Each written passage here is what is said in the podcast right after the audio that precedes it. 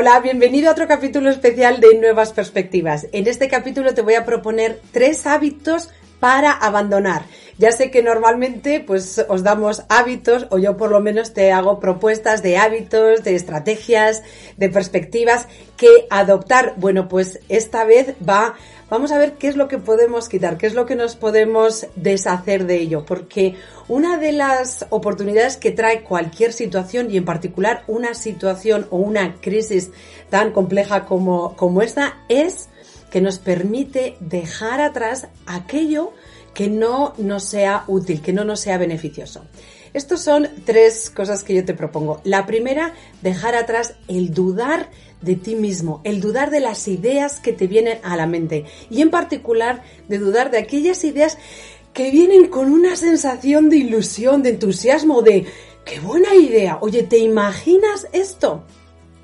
Esto es lo que hizo precisamente aquella persona que cuando dijo, oye, mira, hay un montón de personas que ahora mismo no solo no están en casa, sino que están trabajando muchísimo más y además se están exponiendo al virus y están ahí en primera línea de fuego, por decirlo de alguna manera. ¿Y qué es lo que puedo hacer yo para apoyarles, para darles las gracias? Lo que puedo hacer es salir y aplaudir. No sé de quién vino la idea.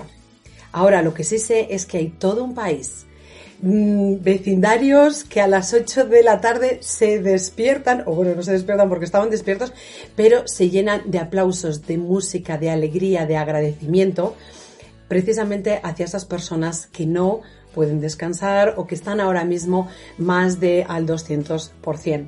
Eso fue la idea de una persona que no dudó, que no dudó en ser una tontería que pensarán los demás, y con esa idea además cuando la propuso, ¿qué es lo que pasó? Que hubo otras personas que muy probablemente tenían la misma sensación, ¿qué es lo que yo puedo hacer para agradecer? Y cuando viene la idea de esto, me uno a ella. Es tan importante la persona que tiene la idea como la persona que dice sí también a esa idea, porque todos empiezan a formar parte o todos somos parte de la creación de lo que luego ocurre. Así que no dudes mucho de los eh, de lo que no existe hoy en el mundo es porque hemos pensado, va, será una tontería o qué van a pensar. Mucho o todo, no mucho, todo lo que hoy existe, todo lo que hoy sí que está aquí es porque alguien tuvo una idea y dijo sí a ir hacia adelante. Así que un hábito que abandonar, dudar de uno mismo. El segundo hábito que abandonar que te pongo es, te propongo es el hábito de quejarse.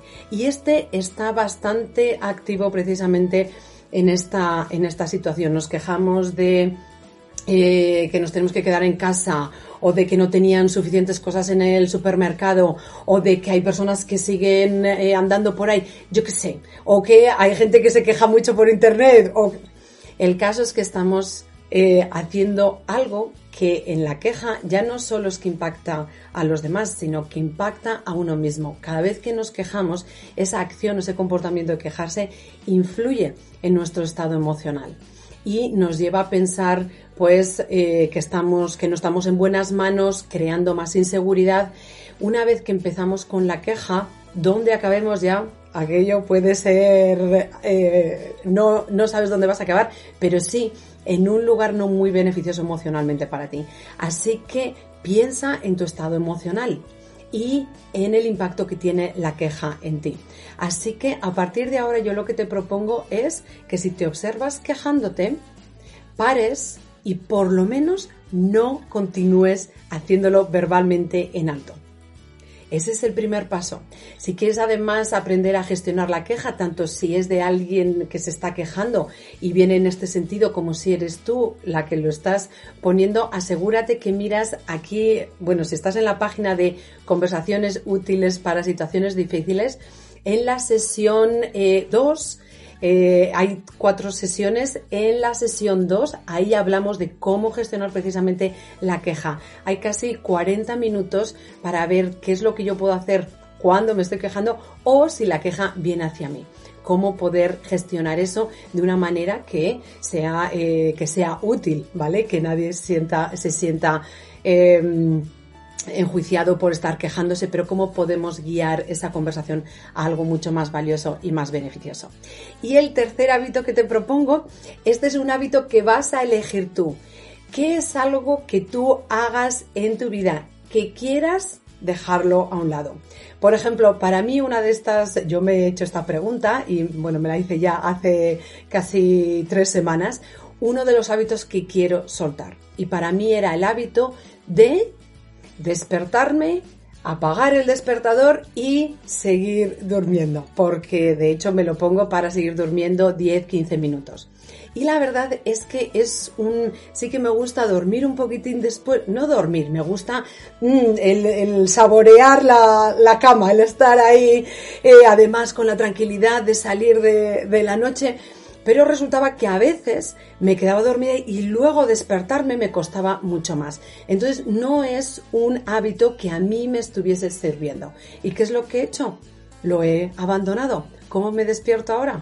He empezado a confiar que mi mente se va a despertar, que mi cuerpo se va a despertar de forma natural.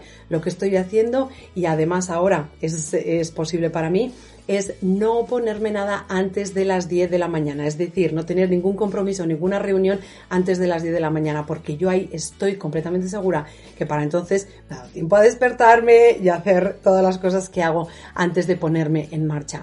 Y la verdad es que está siendo impresionante el cambio que estoy teniendo por cómo le dejo a mi cuerpo. Es una forma de respetar a mi cuerpo, salir y me levanto mucho antes que con el despertador.